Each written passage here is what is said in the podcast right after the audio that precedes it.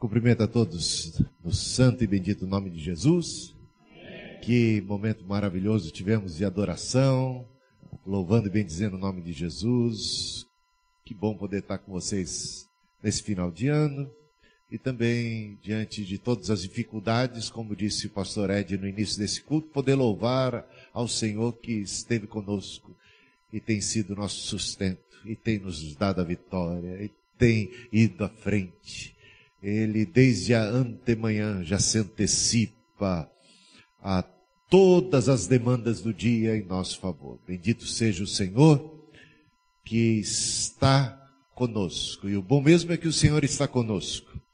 Eu convido você a abrir a sua Bíblia no, na carta de Paulo aos Romanos, capítulo 9. É um grande desafio hoje poder discorrer sobre esta carta tão importante. Romanos capítulo 9, a gente tem que reconhecer que o apóstolo Pedro estava certo quando disse que Paulo escreveu umas coisas difíceis de entender, não é? Romanos 9 está entre os textos mais complexos e mais difíceis. E o nosso desafio é procurar entender melhor esse texto. Tá, tá lá registrado em 2 Pedro 3,16. Próximo slide a gente vai observar o seguinte: para a compreensão desta carta de Paulo aos Romanos, em, em especial do capítulo 9, é fundamental entender a questão que está por trás, o pano de fundo, que fomenta esse ensino do apóstolo Paulo que encontramos em Romanos capítulo 9.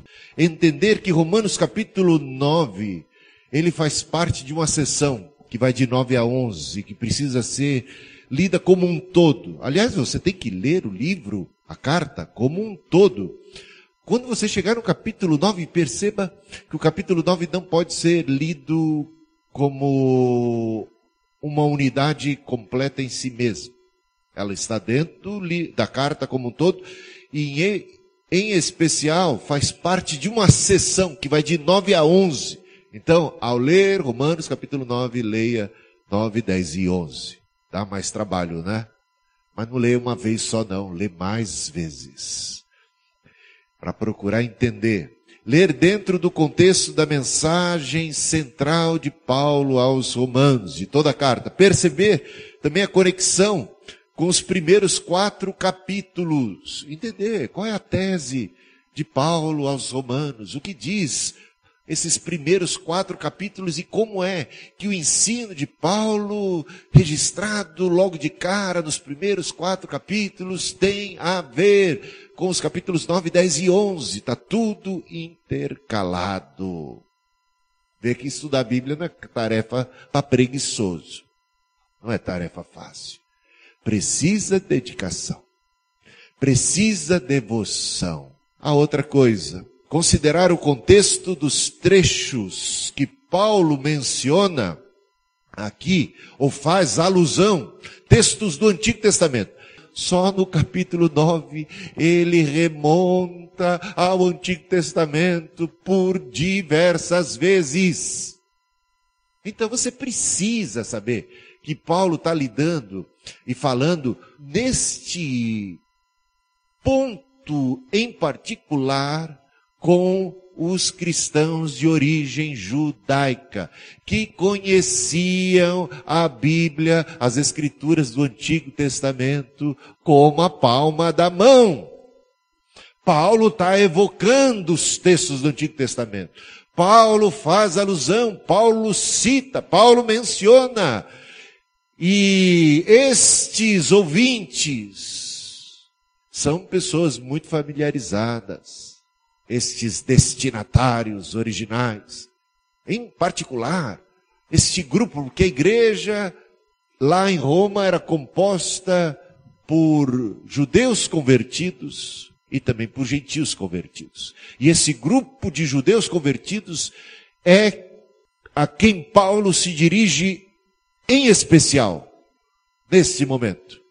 Por isso faz tanta alusão, tanta menção aos textos do Antigo Testamento. Não vai interpretar sem considerar o texto a que Paulo se refere no Antigo Testamento. Conheça-o bem. Saiba quais são esses textos. Conheça, vá lá na origem.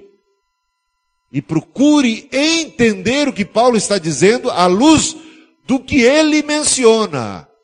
São textos do Antigo Testamento, tá bom? É imprescindível. A outra coisa é, se você está percebendo que esse texto está complicado de entender, procura ver o que é que a Bíblia diz em outras passagens a respeito do mesmo assunto, mas que diz com todas as letras, de maneira muito clara, límpida, taxativa.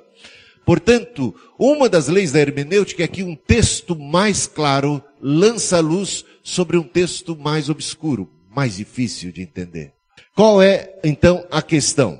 Os calvinistas, os predestinistas, os deterministas, como queiram chamar, eles dizem que a questão que Paulo está tentando responder ou resolver seria esta. Porque os gentios estão crendo enquanto os judeus não estão crendo.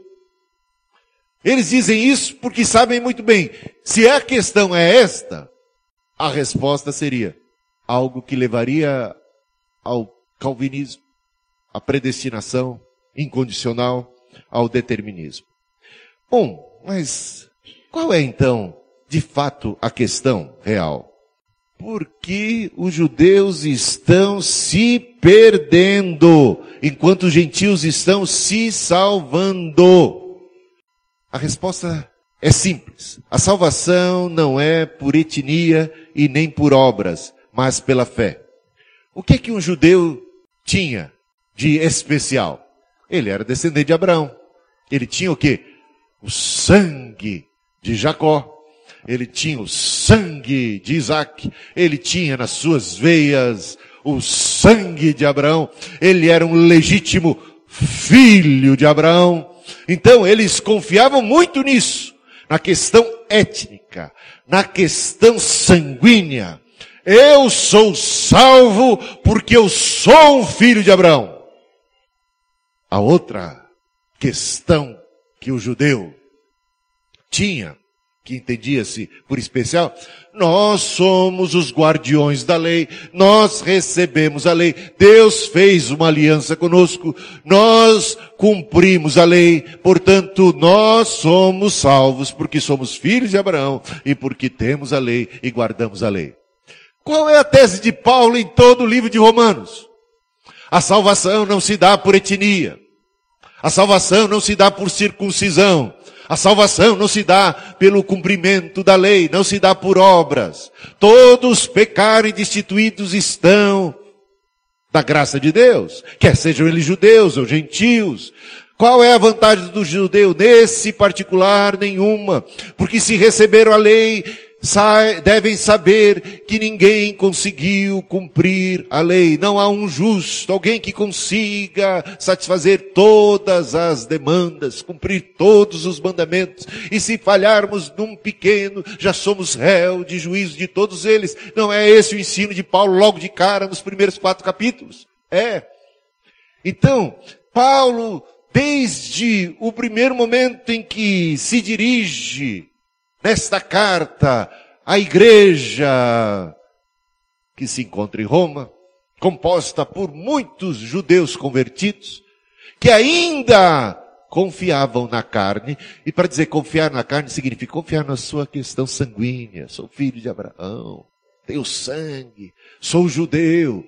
Confiar na carne também, confio que eu consigo cumprir a lei de Deus. Eu mereço mas não é por obras de justiça praticadas por nós.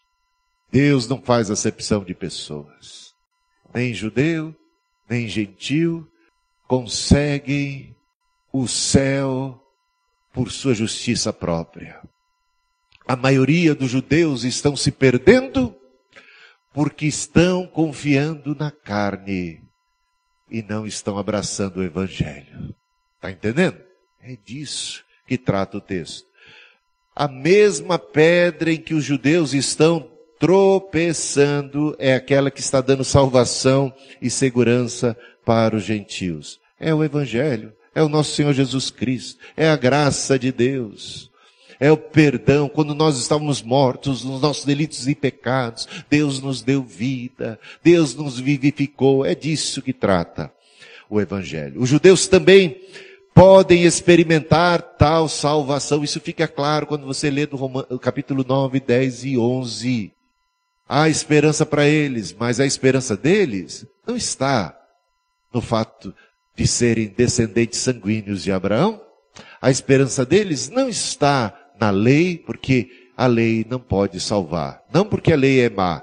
A lei é boa, santa, pura e perfeita. O problema é que nós somos incompetentes para guardar toda a lei e conquistarmos méritos suficientes para adentrarmos ao céu. Portanto, a lei não é caminho de salvação. A etnia, o seu sangue, a sua raça, os seus antecessores, antepassados não podem trazer para você salvação. A salvação se dá por meio da fé em nosso Senhor Jesus Cristo e todo aquele que invocar o nome do Senhor será salvo, quer seja ele judeu, quer seja ele gentil. A salvação está em Cristo, Cordeiro de Deus que tira o pecado do mundo. Esse é o Evangelho. E quanto a Israel? Em pouco tempo a igreja passou a ser composta predominantemente por gentios. Repare bem, Jesus era judeu, os primeiros apóstolos de Jesus, todos judeus, os primeiros convertidos, todos judeus, aqueles três mil que se batizaram e, e que também fizeram parte da igreja, ali no Pentecostes, todos de origem judaica, de alguma maneira, ainda que tivessem nascido em outros lugares, eles eram como que judeus, estavam ali em Jerusalém para celebrar uma festividade judaica. Está entendendo? Portanto, a igreja que começou predominantemente composta por judeus, de repente, em pouquíssimo tempo, passa a ser majoritariamente gentílica, ou seja, composta por gente de todos os demais povos, não propriamente os judeus. Para nós isso é tão comum que a gente não estranha. Mas qual era a escritura que os cristãos primitivos tinham? O Antigo Testamento, o Novo era praticamente a palavra dos apóstolos, os escritos dos apóstolos, os evangelhos que ainda estão sendo escritos naquele tempo, naquele período. Eles não tinham isso como escritura sagrada. O que eles têm como escritura sagrada são os textos do Antigo Testamento. Eles vêm com todo aquele cabedal, toda aquela bagagem do Antigo Testamento. E agora quem é que está abraçando o Messias? Ele veio para os que eram seus, os judeus, mas os judeus não receberam. Tropeçaram na pedra de tropeço, se escandalizaram em Cristo rejeitaram, crucificaram, mas a tantos quantos o receberam, Deus lhes deu o poder de serem feitos filhos de Deus. E os gentios estão abraçando, abraçando a fé, abraçando a fé, e a igreja tem é composta por uma multidão incontável de gente de todos os povos, tribos, línguas e nações. A gente não estranha porque a gente já está acostumado, mas isso foi motivo de muita questão. Tanto é que o primeiro concílio em Jerusalém está registrado em Atos capítulo 15, ele trata dos gentios convertidos, que para eles era um grande problema. Eles lá em Jerusalém, os apóstolos judeus, cristãos, mas judeus, não entendiam como é que esses que não eram judeus podiam se tornar cristãos, não deveriam eles se tornar primeiramente judeus para depois serem cristãos? Não teriam eles que guardar toda a lei e, e também se circuncidar e se tornarem prosélitos judeus para depois serem prosélitos cristãos. Entendiam eles que o cristianismo era como que uma continuação do judaísmo e, e se as pessoas de outros povos estavam abraçando a fé, deveriam eles necessariamente é, se tornarem judeus e não comerem carne de porco e guardarem o sábado judaico, conforme o judeu entende que o sábado deve ser guardado e se circuncidar, tá vendo? Isso tudo foi motivo do primeiro concílio em Jerusalém. A luta de Pedro Como é que Pedro tem dificuldade, sendo ele um apóstolo de nosso Senhor Jesus Cristo, mas ao mesmo tempo, toda a sua raiz judaica de ir visitar um gentil que Deus tem que fazer, mover céus e terras, tem que vir com uma visão fortíssima de animais que no Antigo Testamento eram considerados impuros e dizer para Pedro, Pedro, mata e come. Pedro diz, são impuros, eu não posso comer, mas eu estou dizendo, Deus está falando, não considere impuro aquilo que eu purifiquei. E o que, de, o que vem a seguir é uma ordem para Pedro ir à casa de Cornélio. Um judeu não visitava a casa de um gentil. Pasmem. E se não fosse esta visão, Pedro jamais iria lá. Tanto é que Pedro foi por causa da visão, mas depois esteve em apuros para explicar isto aos demais apóstolos que não tinham tido a mesma visão, que estavam ainda como que bitolados no seu conceito judaico. Veja só. Se Jesus é o Messias, por que Israel não foi redimido conforme as promessas do Antigo Testamento? Eram questões que estavam sendo levantadas por um grupo de judeus dentro da igreja em Roma. Porque a igreja é composta majoritariamente de gentios, teria Deus voltado atrás em suas promessas? O que acontecerá com um grande número de israelitas que não creem em Cristo? Deus não deveria salvá-los por serem eles filhos de Abraão? Há alguma esperança para eles? Portanto, tudo isso é que está em questão. Então, a tese de Romanos 9 não é ela sobre a eleição individual incondicional. Não é disso que trata. Diz respeito à eleição da nação de Israel para cumprir um papel histórico missionário. Deus é justo no tratamento dado a Israel. Deus tem cumprido suas promessas através do remanescente de Israel. Isso foi assim já nos dias do Antigo Testamento. Nos dias do Antigo Testamento, o que você percebe é que a grande maioria dos judeus é infiel. Deus liberta eles com mão forte, ah, das garras de Faraó do cativeiro. Vêm eles os sinais, os milagres, rumam eles para a terra prometida, mas a maioria deles perece no deserto, não é assim? E por quê? Por causa da sua infidelidade, não por causa da infidelidade de Deus. A eleição ali é condicional. Mas Deus cumpre a sua promessa através de um remanescente. Sempre houve essa história de um remanescente fiel. Quem são os remanescentes fiéis que entram na terra prometida? Pelo menos sabemos de dois: Josué e Caleb. Só para você ter uma ideia, a história caminha. Chegamos nos dias de Elias. Aquele mesmo povo de Israel, resgatado por mão forte, objeto de todo amor, das promessas da aliança, se vê agora prostrado, adorando a Baal, praticando injustiça, miseráveis pecadores, distantes de Deus, idólatras. Tem o Elias, aquele embate com os profetas de Baal.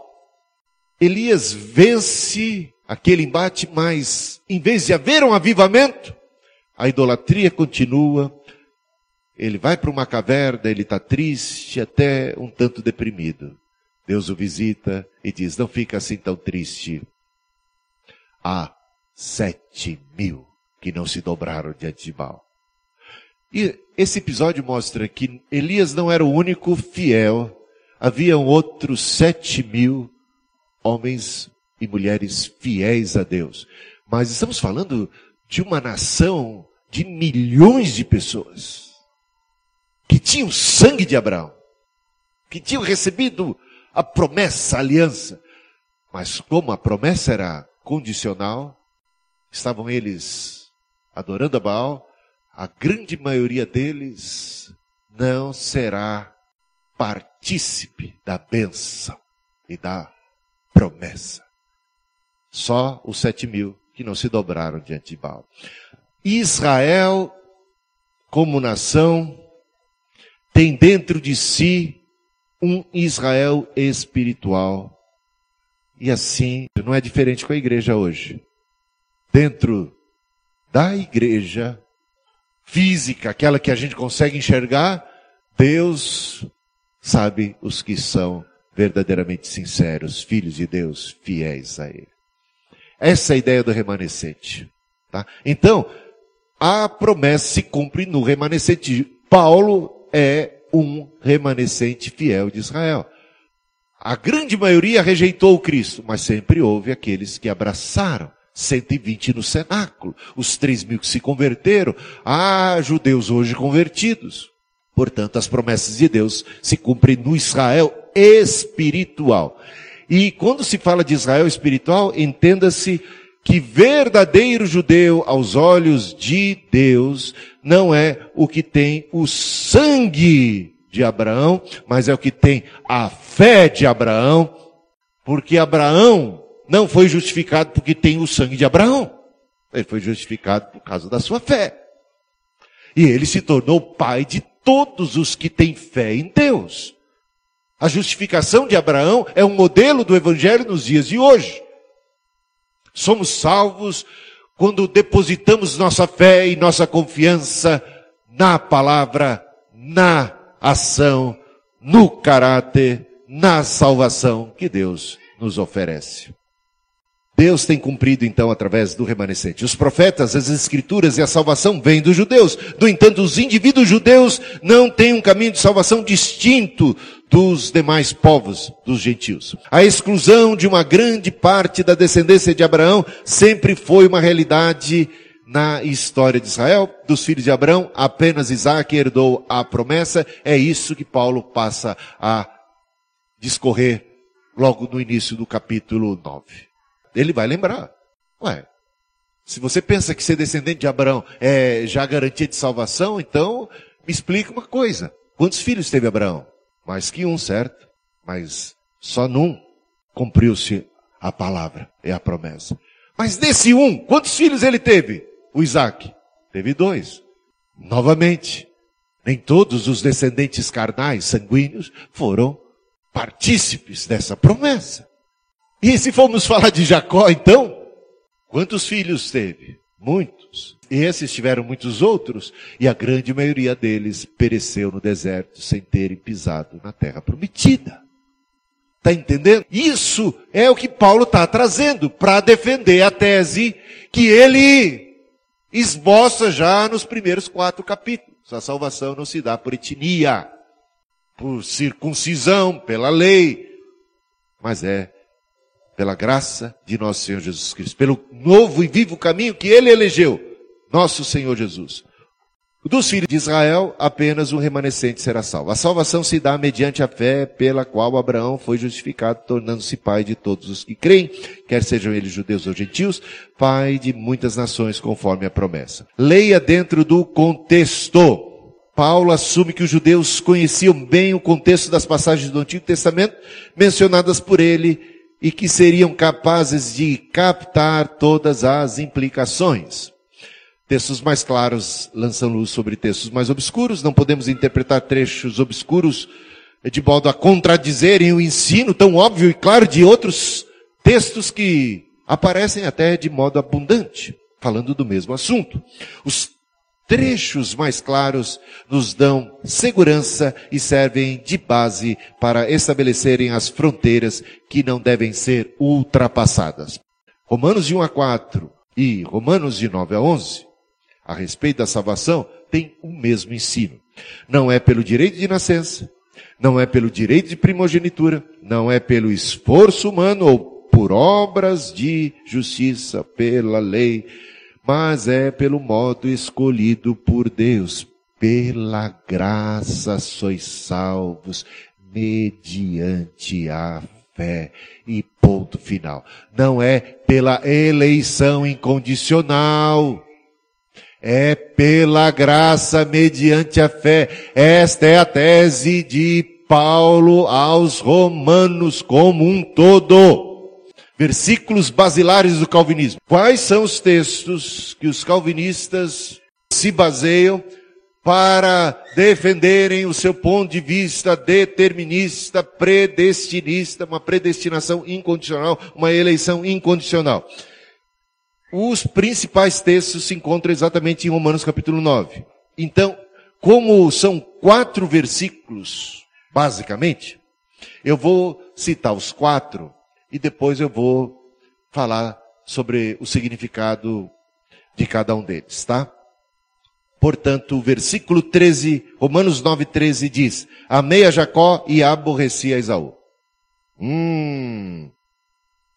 E isso antes mesmo deles terem nascido. Poxa, então, base para predestinação incondicional, segundo o calvinismo. Versículo 15. Terei misericórdia de quem me aprover ter misericórdia. Pronto, Deus tem misericórdia de quem Ele quer. Ele, tem gente que Ele não tem misericórdia, portanto, Deus não tem misericórdia para com todo mundo.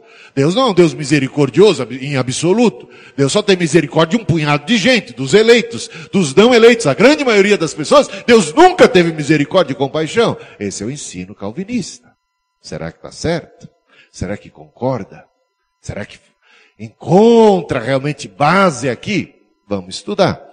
Endurece a quem quer. Pronto, acabou. É, quem é duro de coração, é duro de coração porque Deus endureceu. A culpa não é nem da pessoa, é culpa de Deus. Vasos de ira, preparados para a perdição. Versículo 22. Então isso é uma base muito boa, muito sólida para predestinação incondicional. Vamos ver se é assim mesmo?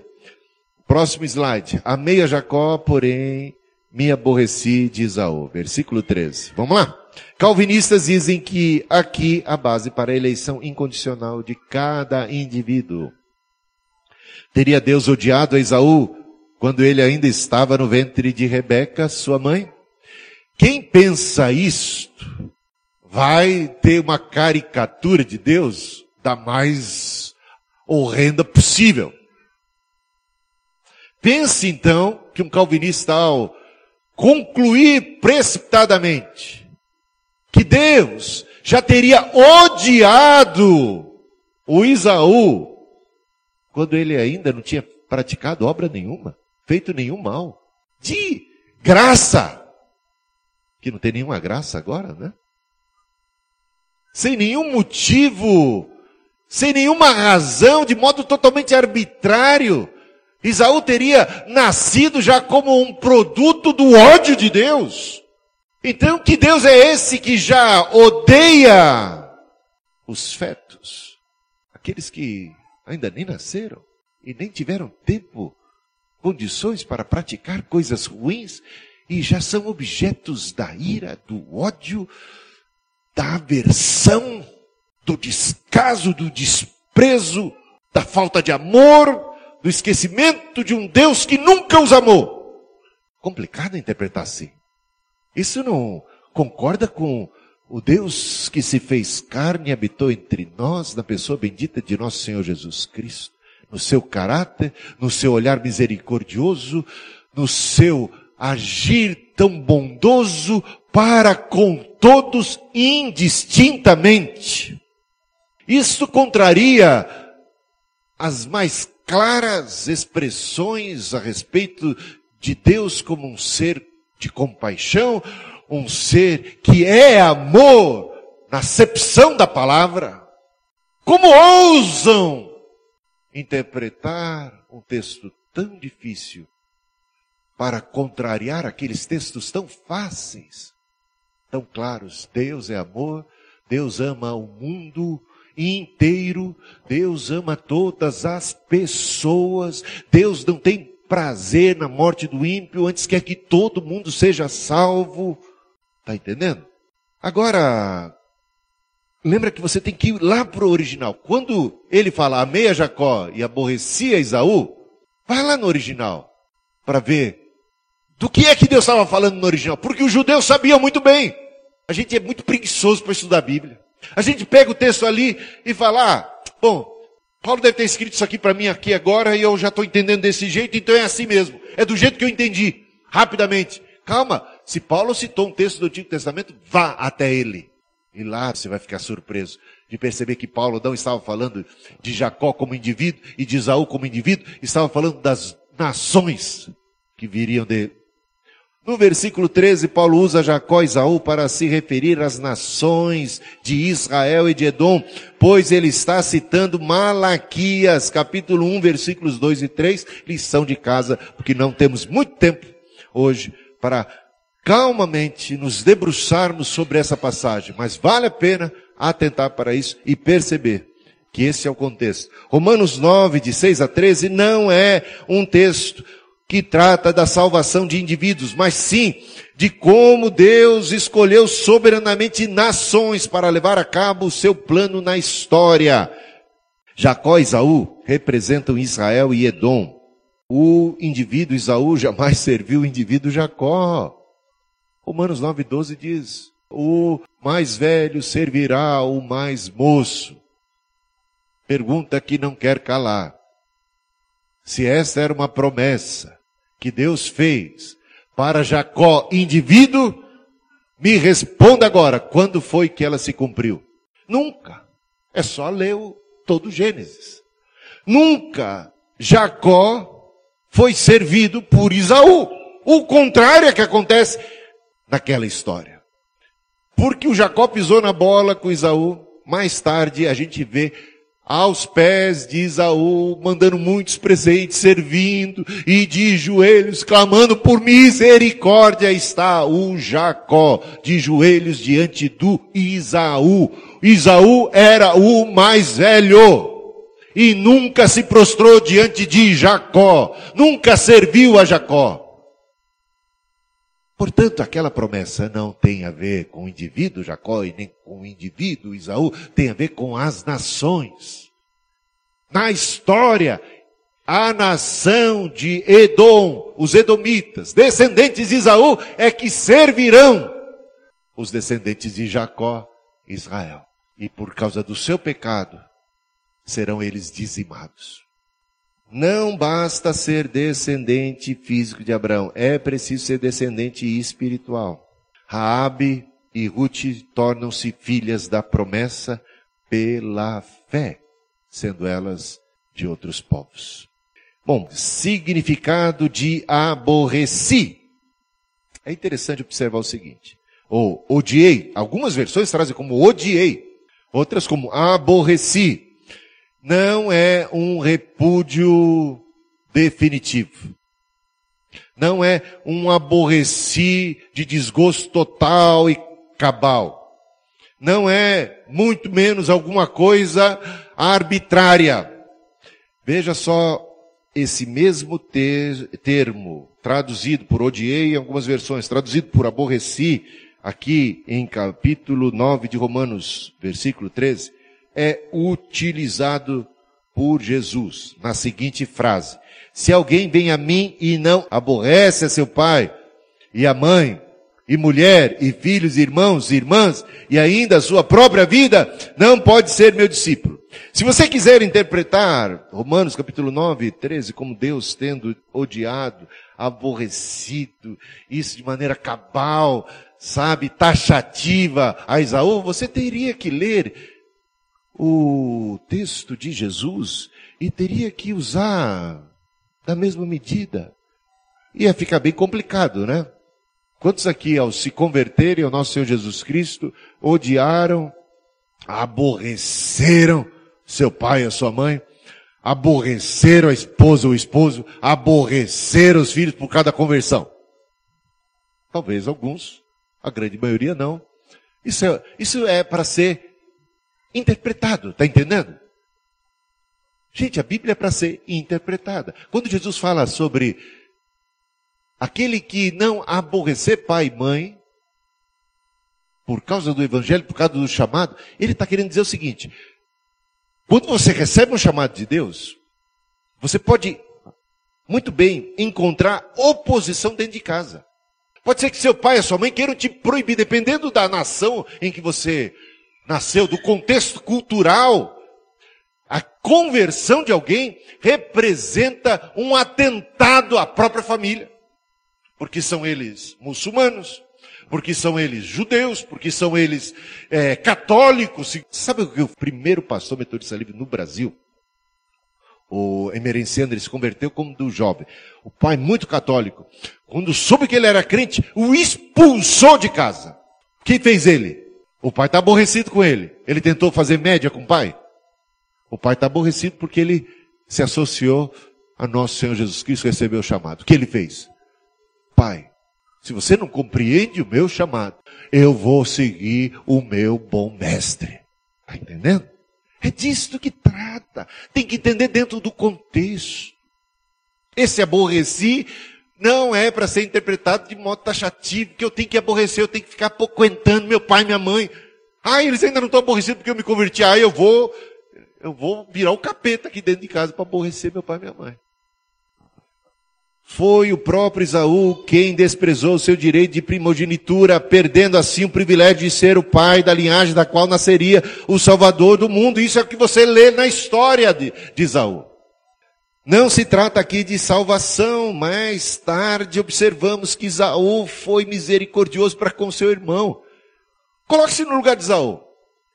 Você é trapaceado pelo seu irmão. O seu irmão mente, o seu irmão puxa o tapete uma vez, mas não se contenta em puxar uma vez só e te enganar uma vez só, ele vai te enganar uma segunda vez no dia que você vai receber a herança, no dia que você vai receber a benção, no dia que vai se cumprir aquele que é a, a, o seu direito de primogenitura, ele vem, ele se coloca no seu lugar, ele toma o seu lugar, ele é um baita de um farsante, e ele faz isso. E aí? O Isaú não vai perdoar ele no final da história? Quem é que está é, tá mostrando aqui sinais de graça e de alguém que conhece, que verdadeiramente é filho de Abraão? É o Isaú. Esse negócio de você achar que o Isaú foi para o inferno, eu acho que você tá, você precisa rever seus conceitos. Ou você acha que todos os descendentes de Isaú também estão condenados ao inferno, não tiveram a menor chance? Também precisamos rever isso. Não se trata aqui de salvação, mas daquele direito de primogenitura para saber de qual família descenderia o Cristo. Viria o Moisés, viria a lei, viria os profetas. Essa história, essa linha mestra da história do Evangelho, da história da salvação. Não se trata aqui de salvação de um indivíduo e de perdição de outro, isso desde a eternidade. Não é este o ponto presciência de Deus é a base da eleição ou da reprovação. Veja só os textos que encontramos na Bíblia a respeito dos edomitas, dos descendentes de Isaú. Através do profeta Obadias, Deus esclareceu o real motivo da sua ira contra os edomitas. Vou ler o texto, Obadias 1, de 10 a 14. Por causa da violência feita a teu irmão Jacó, cobrir-te-á a vergonha, e serás exterminado para sempre. Serás exterminado para sempre. Cobrir-te-á a vergonha por causa da sua atitude. E não por causa de um decreto eterno. E não por causa de uma atitude arbitrária de Deus. Se Deus já tinha pré-anunciado que isso aconteceria lá a Rebeca, de alguma forma, isso se deu por conta do que Deus anteviu. A presciência como a base daquilo que entendemos por eleição ou reprovação. De modo que eleição ou reprovação não são incondicionais, são condicionais. Devido à maldade, injustiça, destes descendentes de Isaú, deste povo, é que eles foram exterminados para sempre. Tu não devias ter olhado com prazer para o dia do teu irmão. Quem é o teu irmão? O Jacó. Mas de fato, de quem é que ele está falando? Dos descendentes de Jacó. Entenda? O, o uso corporativo, o teu irmão, está falando do povo de Israel. Tu não deverias ter olhado com prazer para o dia do teu irmão, o dia de Judá, no dia da sua ruína, nem ter falado de boca cheia no dia da sua angústia. Não devias ter parado nas encruzilhadas para exterminares os que escapassem, nem ter entregado os que lhes restassem no dia da angústia. Perceba bem, esse povo está sendo exterminado por causa de práticas malignas, maldosas, muitas delas contra o próprio povo de Israel, o irmão. O que eles fizeram? Quando Israel foi atacado pelos assírios, quando Israel foi atacado pelos babilônicos, quando Jerusalém, ou quando o reino do norte foi atacado, o povo judeu fugiu, eram mortos, estavam tentando fugir. Aqueles que eram tentavam escapar eram dedurados pelos edomitas, que tinham prazer na calamidade do seu irmão Jacó, do seu irmão Israel, do seu povo.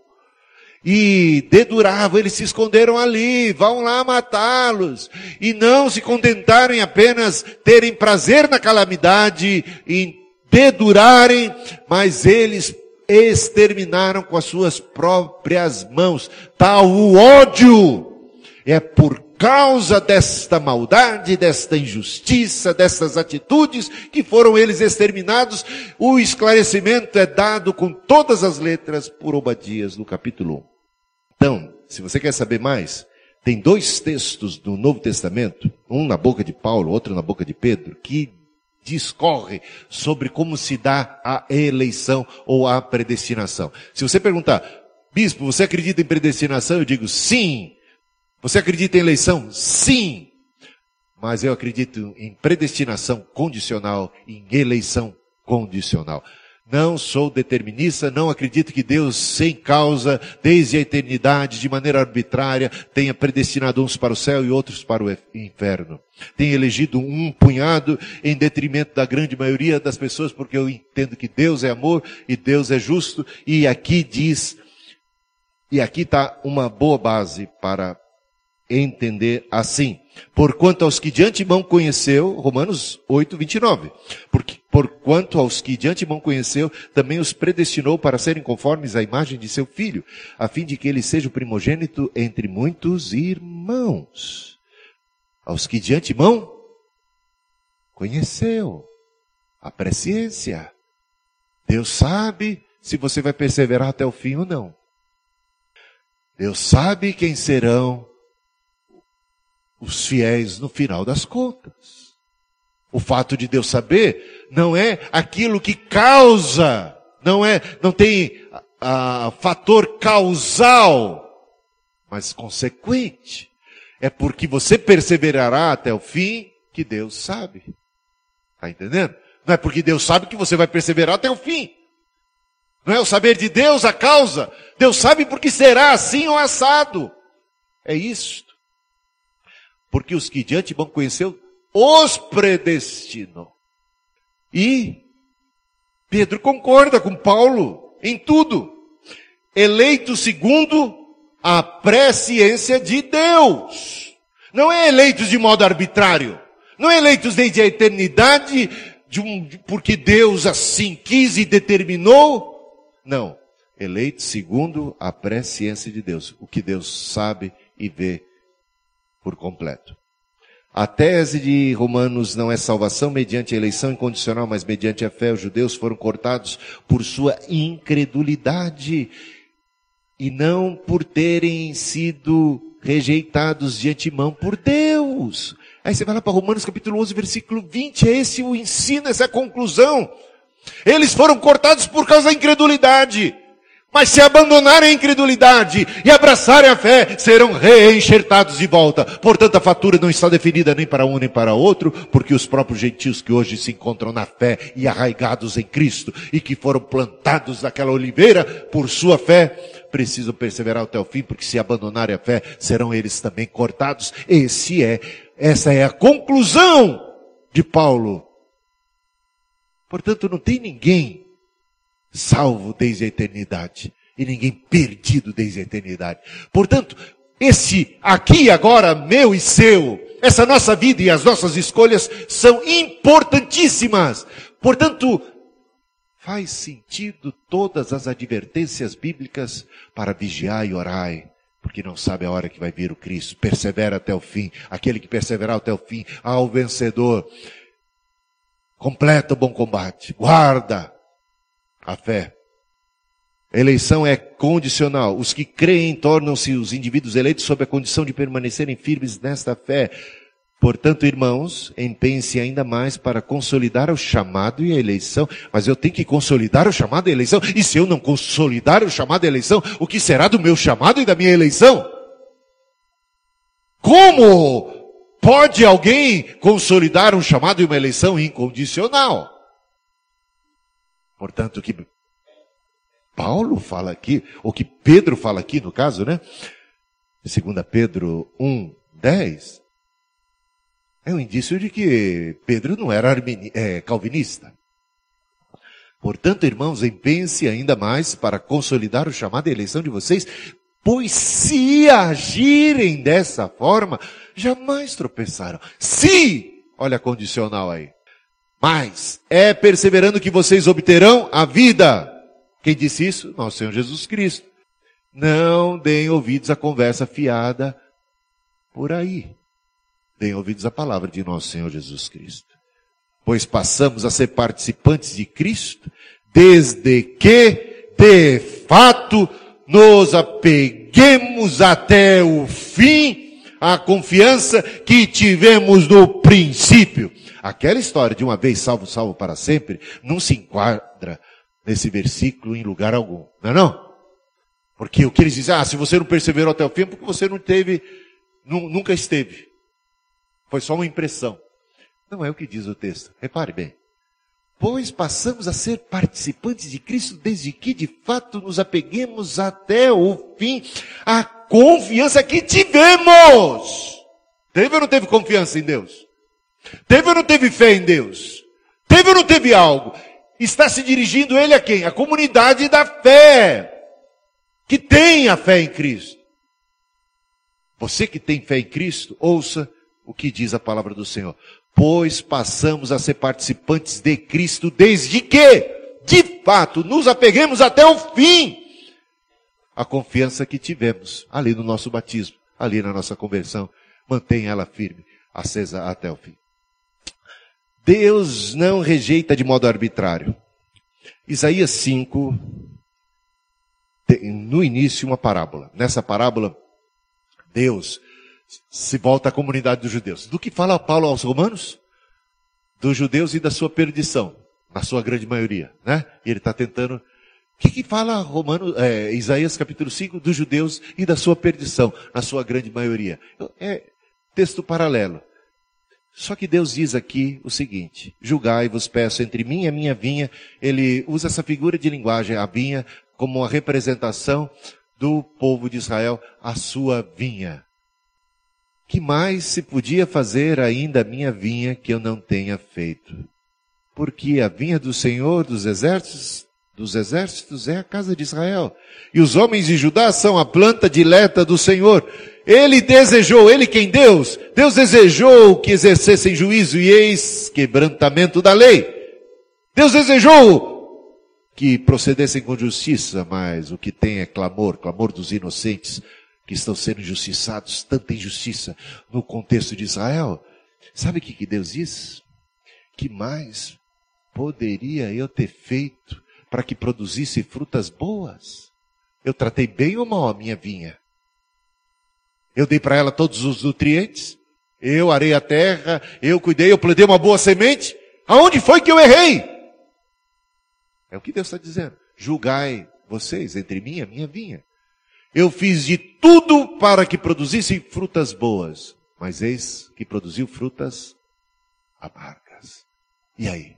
Está entendendo melhor Romanos capítulo 9? Por que é que os judeus estão sendo rejeitados? Porque Deus predestinou eles para a perdição? Não. Jesus não veio para eles? Veio. Deus não, fez, não enviou muitos profetas para eles? Enviou. Deus não lhes deu a lei? Não fez com eles um pacto, uma aliança? Condicional. Fez.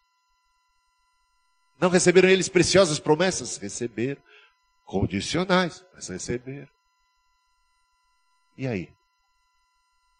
Está entendendo? Se alguma coisa aconteceu de errado, não foi por falha de Deus, e nem por má vontade de Deus, e não por negligência de Deus, e não por uma predestinação de Deus, e não por um descaso de Deus. É culpa deles. Depois lê Hebreus capítulo 6, que fala algo muito parecido. Jesus quis salvar Jerusalém. Diante de Jerusalém, Jesus chorou. Jerusalém, Jerusalém que matas os profetas, apedrejas tantos quantos te são enviados. Quantas vezes eu quis, como a galinha para seus pintinhos, eu quis salvar vocês, mas vocês não quiseram. Deus quis salvar ou não quis? Quis. Mas por que não foram salvos se Deus quis salvar? Não foram salvos porque eles não quiseram ser salvos.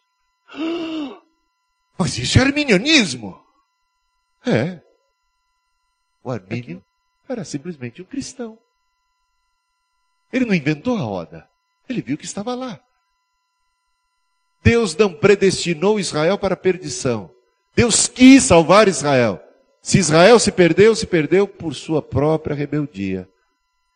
Por isso Jesus chora. Jesus choraria por algo que ele mesmo determinou? Eu te faço para a perdição. Você se perde e eu ainda choro. Faz sentido isso? Você deve ser lágrima de crocodilo. Talvez um crocodilo tenha mais piedade dos seus filhotinhos do que um Deus que cria seus filhos, a grande maioria da humanidade, para a perdição. Pasmem com esse tal calvinismo determinista, eleição condicional dos indivíduos. Em 1 Coríntios 10, Paulo usa o exemplo histórico da queda da maioria do povo de Israel como advertência para a igreja.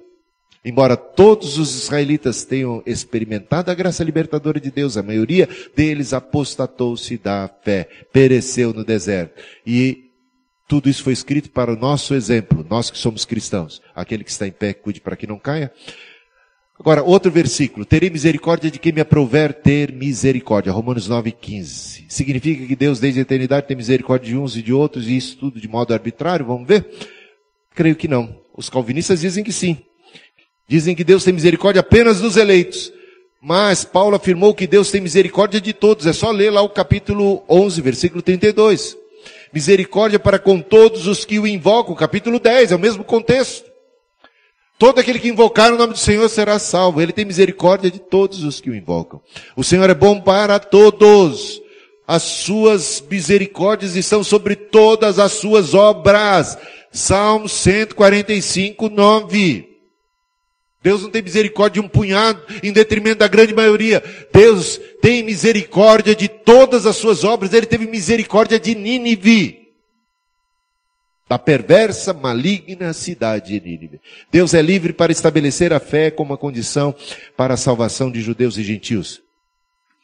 Calvinistas dizem que Deus tem misericórdia apenas dos eleitos. Tal interpretação contradiz os textos que afirmam que Deus não faz acepção de pessoas. Você vai encontrar isso em Romanos capítulo 2, versículo 11, em Atos 10, 34. Deus ama todos. Deus amou o mundo de tal maneira. Sabe como é que um calvinista interpreta isso? Eles dizem, porque Deus amou o mundo. Mundo não é mundo. Mundo é o mundo dos eleitos. Está escrito mundo dos eleitos? Porque Jesus não deixou isso claro. E dizem, Deus amou o mundo dos eleitos, um punhado de gente, e odiou desde sempre a grande maioria da humanidade. Isto não é evangelho. Isto não condiz com o caráter de Deus revelado nas escrituras sagradas. A expiação é universal, meus irmãos.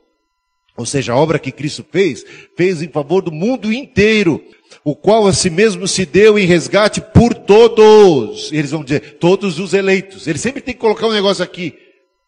Quando a palavra todos não pode ser interpretada como todos. 1 Timóteo 2,8 e 1 João 2,2. Jesus é a propiciação pelos pecados de todo mundo. Eles dizem, todo mundo dos eleitos, todo mundo dos fiéis. Mas ele ainda completa, João, né? Ele é propiciação pelos nossos pecados, mas não somente pelos nossos, os que já temos fé em Cristo, mas pelos do mundo inteiro. O mundo todo, toda a gente. Não faças perecer por causa da tua comida aquele por quem Cristo morreu. Portanto, aquele por quem Cristo morreu pode perecer? Se você fosse calvinista, você diria, jamais. Aquele por quem Cristo morreu, Cristo morreu só pelos eleitos, os eleitos não podem perecer. Portanto, o apóstolo Paulo, você está em contradição. Se você fosse calvinista mesmo de verdade, você teria agora cometido uma bela de uma contradição. Não faças perecer por causa da tua comida aquele por quem Cristo morreu. Aquele por quem Cristo morreu, do ponto de vista calvinista, você não leu as institutas, Paulo? Do ponto de vista calvinista, aquele por quem Cristo morreu jamais pode perder-se. Jamais pode perecer. Portanto, eu não posso ser motivo de escândalo para um eleito, porque um eleito jamais se perderá, do ponto de vista calvinista, determinista de eleição incondicional. Ele é o Salvador do mundo, João 4, 42. Ele é o Cordeiro de Deus que tira o pecado do mundo, João 1, 29. Ele, o Deus vivo, é o Salvador de todos os homens, 1 Timóteo 4, 10. Mas por que, que todo mundo então não se salva? Porque há uma condição, mediante a fé. É isso. E ponto final. Não porque Cristo não tenha morrido por eles. Não porque a oferta de salvação não se estenda a todas as pessoas indistintamente.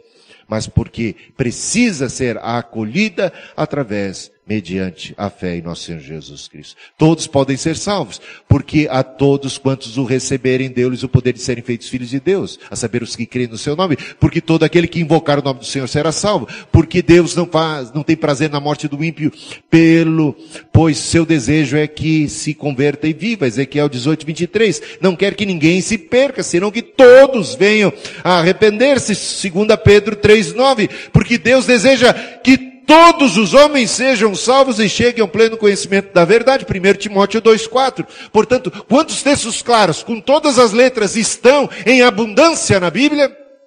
E que, por causa de um texto mal lido, fora de seu contexto, as pessoas querem entender diferente e contrariar. Todos são convidados. Se alguém quiser vir após mim, negue-se a si mesmo, tome a sua cruz e siga-me. Falou isso Jesus a uma multidão indistinta. Vinde a mim todos os que estáis cansados e sobrecarregados, eu vos aliviarei. Mais uma promessa de Jesus, mais um convite a todos indistintamente. Por conta a graça de Deus se manifestou Salvador a todos os homens. Tito 2:11. Agora vamos para outro versículo basilar do calvinismo. Endurece a quem quer. Romanos 9:18. Não é dito que Deus endureceu o coração de Faraó desde a eternidade. É dito em algum lugar? Eu não nego que Deus tenha endurecido o coração de Faraó, mas eu pergunto: Deus endureceu o coração de Faraó desde a eternidade? Como é que se deu esse processo de endurecimento do coração dele? Tal endurecimento é melhor compreendido como a entrega da pessoa a si mesma. Isso você já vai encontrar esse princípio já em Romanos capítulo 1, versículo 24, quando se diz, por isso também Deus os entregou às concupiscências de seus próprios corações. As pessoas vão se perdendo, as pessoas vão se, se afastando da graça, eles vão torcendo, eles recebem uma luz e eles distorcem a luz contra si mesmas. A luz se manifesta a eles, eles se escondem em suas cavernas. Eles amam mais as trevas do que a luz.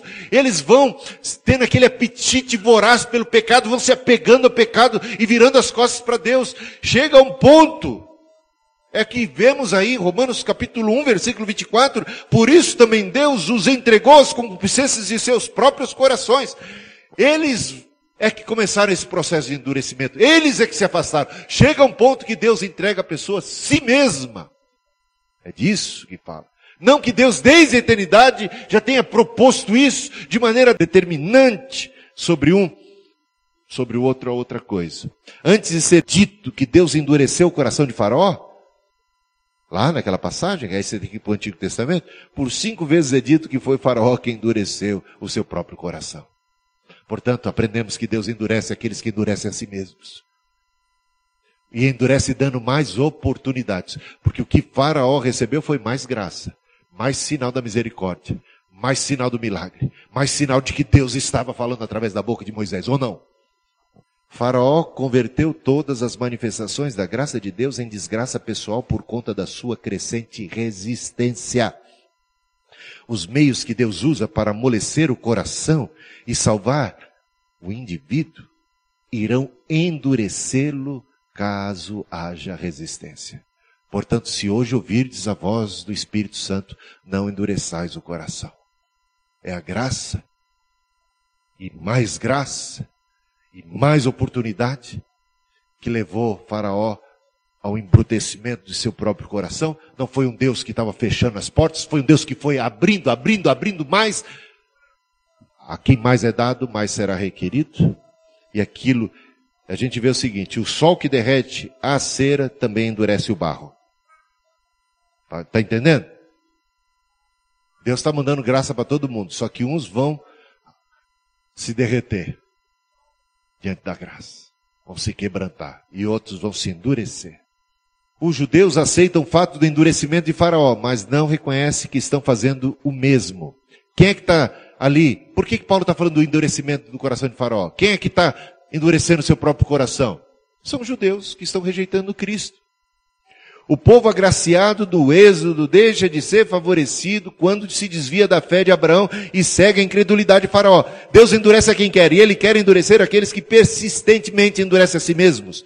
Se hoje ouvides a sua voz, não endureçais o coração, Hebreus 3,15, homens de dura cerviz, incircuncisos de coração e ouvido, vós sempre resistis ao Espírito Santo, assim vós sois como vossos pais. Atos 7, 51, discurso de Estevão, voltado à comunidade judaica que crucificou a Cristo, que persegue os, os profetas, que rejeita, eles que receberam os profetas são deles, o Cristo é deles. As escrituras são deles, as promessas são deles, mas eles fecham os olhos. E a palavra é esta. Homens de dura cerviz, incircuncisos de, de ouvido e coração, vós sempre resistis ao Espírito Santo. Um calvinista diz que a ação do Espírito é sempre irresistível. A graça é irresistível. Só que aqui vemos que a graça que se manifestou ao povo de Israel se manifestou de modo resistível, não de modo compulsivo, não de modo a vergar a vontade do povo. O povo pôde resistir à ação do Espírito que trabalhava para a sua conversão, que trabalhava para a sua bênção, que trabalhava para a sua salvação. Homens de dura cerviz, incircuncisos de coração e ouvido, vós sempre resistis ao Espírito Santo. Assim vocês são como os vossos pais. A quem mais é dado, mais será requerido. A exortação abaixo não faria sentido se o endurecimento do coração fosse produto de um decreto imutável de Deus. Se hoje ouvirdes a sua voz, não endureçais o vosso coração.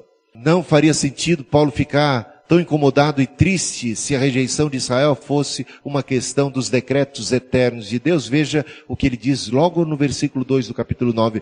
Tenho grande tristeza e incessante dor no coração por causa da perdição na grande maioria do povo judeu. Ele estaria triste, incessantemente triste, persistentemente triste com a perdição daqueles se entendesse Paulo como entendem os calvinistas, que a perdição daqueles é já motivo, objeto de um decreto eterno de Deus, incondicional, que não há como mudar e variar.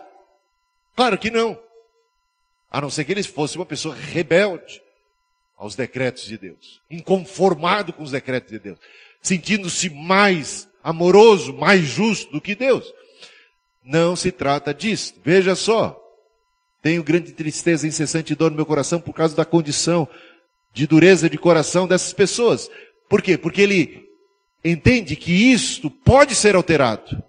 Porque ele entende que isto não não era para ser assim. Se está desse jeito, é porque houve muita má vontade por parte desse povo. Muito endurecimento. Mas pode ser revertido. Por isso ele trabalha, ora, ele, ele se faz de judeu para salvar os judeus. Ele ora incessantemente pela salvação de judeus. Para de alguma forma salvar alguns, pelo menos.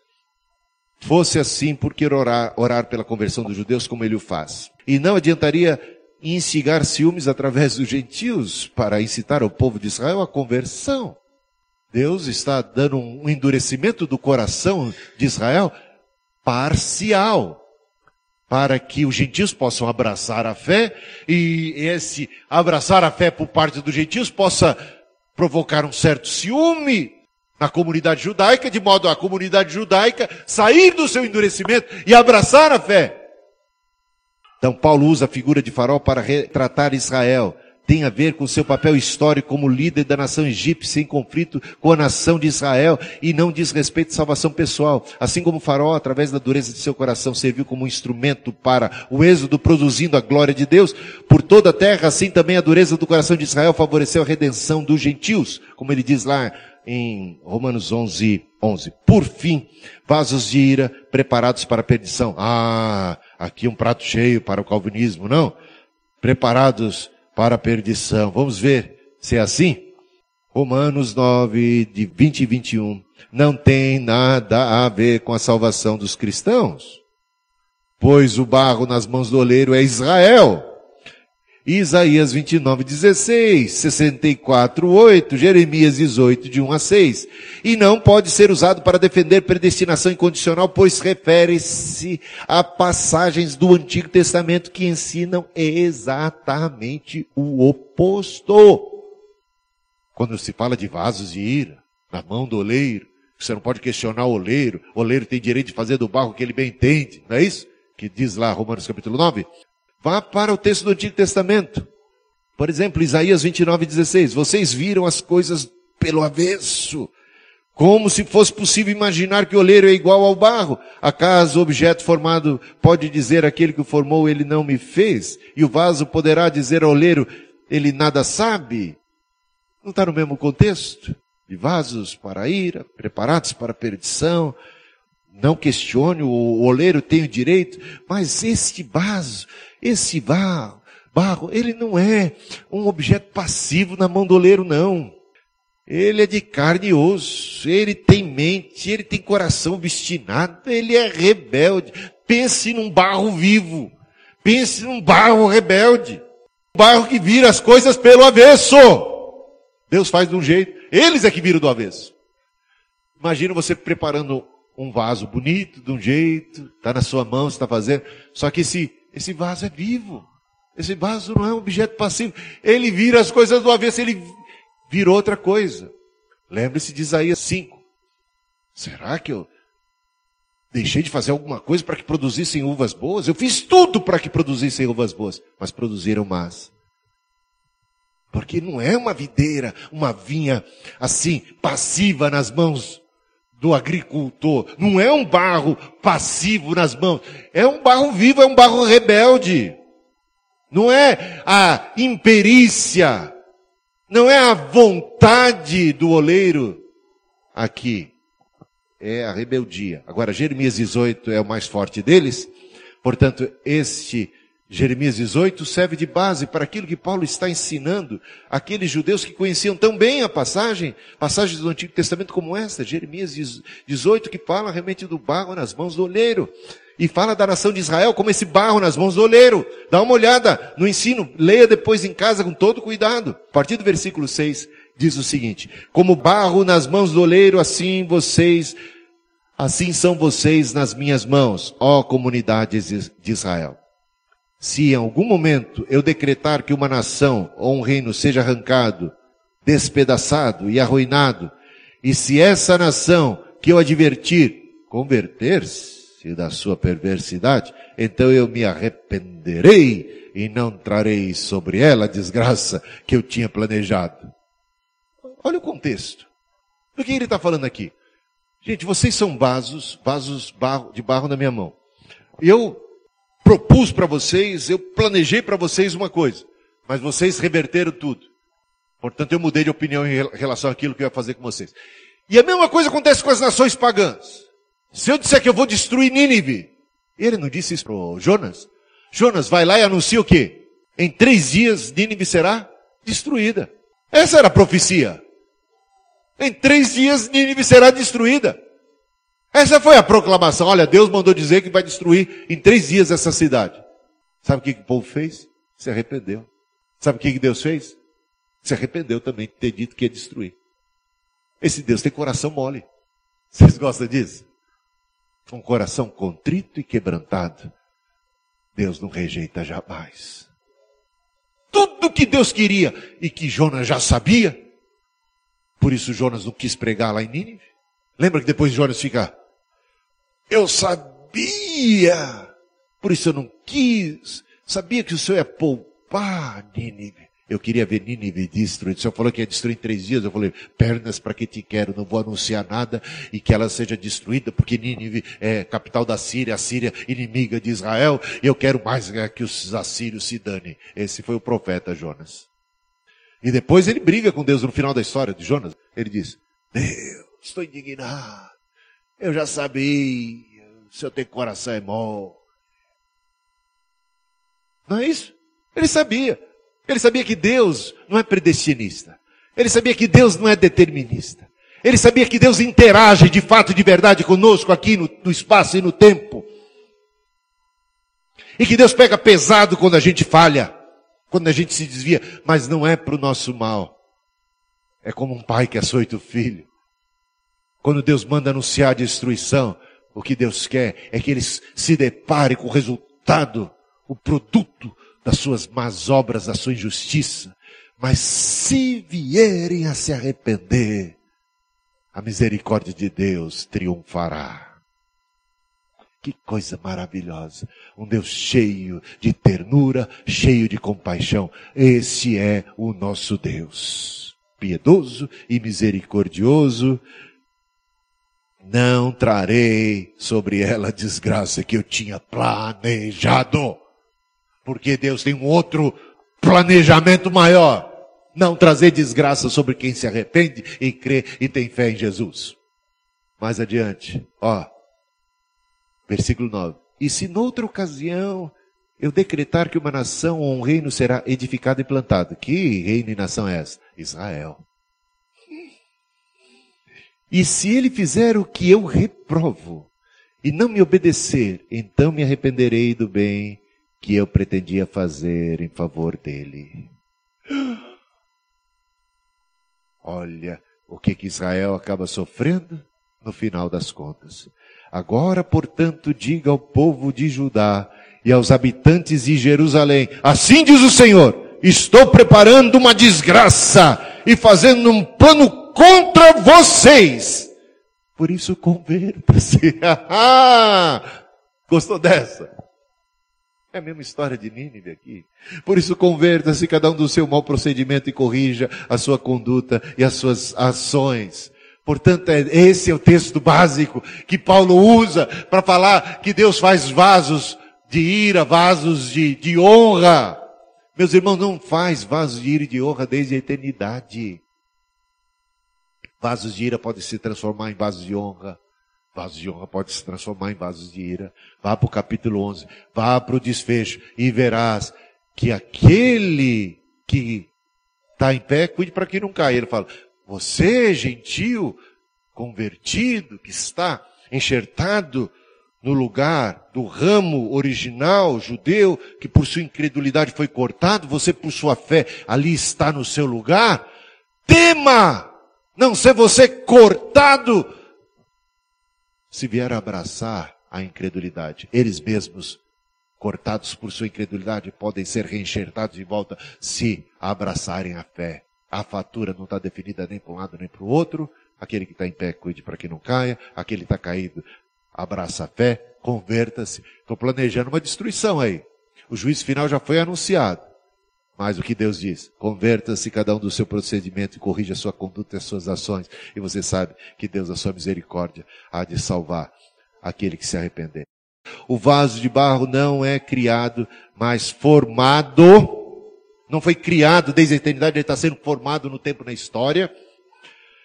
Esse vaso de barro. E sabemos que não havia barro antes da fundação do mundo, só para brincar com aqueles que dizem que Deus já fez vasos de, de barro desde a eternidade. Bom, desde a eternidade não dá porque não tinha. É dito que os vasos de misericórdia foram preparados de antemão para a glória por Deus, mas não é dito que o agente dos preparados para a perdição seja Deus. Não é determinado quem seja o agente. Eles preparados para a perdição não quer dizer que seja Deus que os preparou, não é dito quem é o agente dessa preparação, pode ser muito bem o caso deles mesmos estarem se preparando, se auto-preparando para a destruição, mas ainda pode, ainda há tempo de reverter esse quadro, conforme o texto básico de Jeremias 18. Sabemos que Deus não predestinou Israel para a perdição, Deus quis salvar, mas Israel é que não quis. É exatamente da rejeição e do tropeço de Israel que trata Romanos capítulo 9, versículo 32 e também capítulo 10, versículo 21.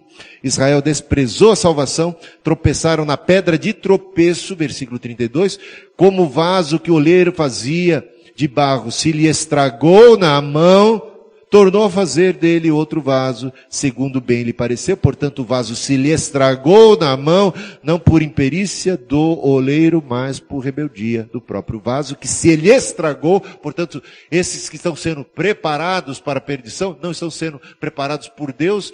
Deus está preparando a salvação. O problema é que eles se preparam, se auto-preparam pro oposto. Todos os do meu povo se têm esquecido de mim, queimado incenso aos ídolos, que os fizeram tropeçar. Pela sua incredulidade foram quebrados. Romanos 11, 20. Tal rejeição nem sequer é final. Paulo fala do seu reestabelecimento. Romanos 11, 25. Os que foram quebrados, se não permanecerem na incredulidade, serão enxertados, pois Deus é poderoso para os enxertar de novo não usa a expressão vasos de ira para discorrer sobre predestinação, mas para falar da rejeição temporária de Israel por conta de sua incredulidade, o que de certa forma favoreceu a salvação dos gentios, contribuindo assim para os propósitos divinos. Deus não nos destinou para a ira. Primeiro Tessalonicenses 5:9. Deus não criou ninguém para perdição, nem nós, nem o povo de Israel, nem mesmo os ninivitas. Não teria eu misericórdia de Nínive? Deus questiona. E com esse versículo eu quero concluir. Romanos 2, dos versículos 4 a 11, temos esse resumo. E aqui trago para que você perceba e observe. Veja, tão colorido aí para facilitar ou desprezas a riqueza da sua bondade e tolerância e longanimidade, ignorando que a bondade de Deus é que te conduz ao arrependimento, mas segundo a tua dureza. Bem, isso não está no contexto de Romanos? Qual é o propósito de Deus para as pessoas? Salvação. Agora, Olha o perigo nosso aqui. Desprezar a riqueza da sua bondade, tolerância e longanimidade, que foi manifestada a nós, para nossa salvação.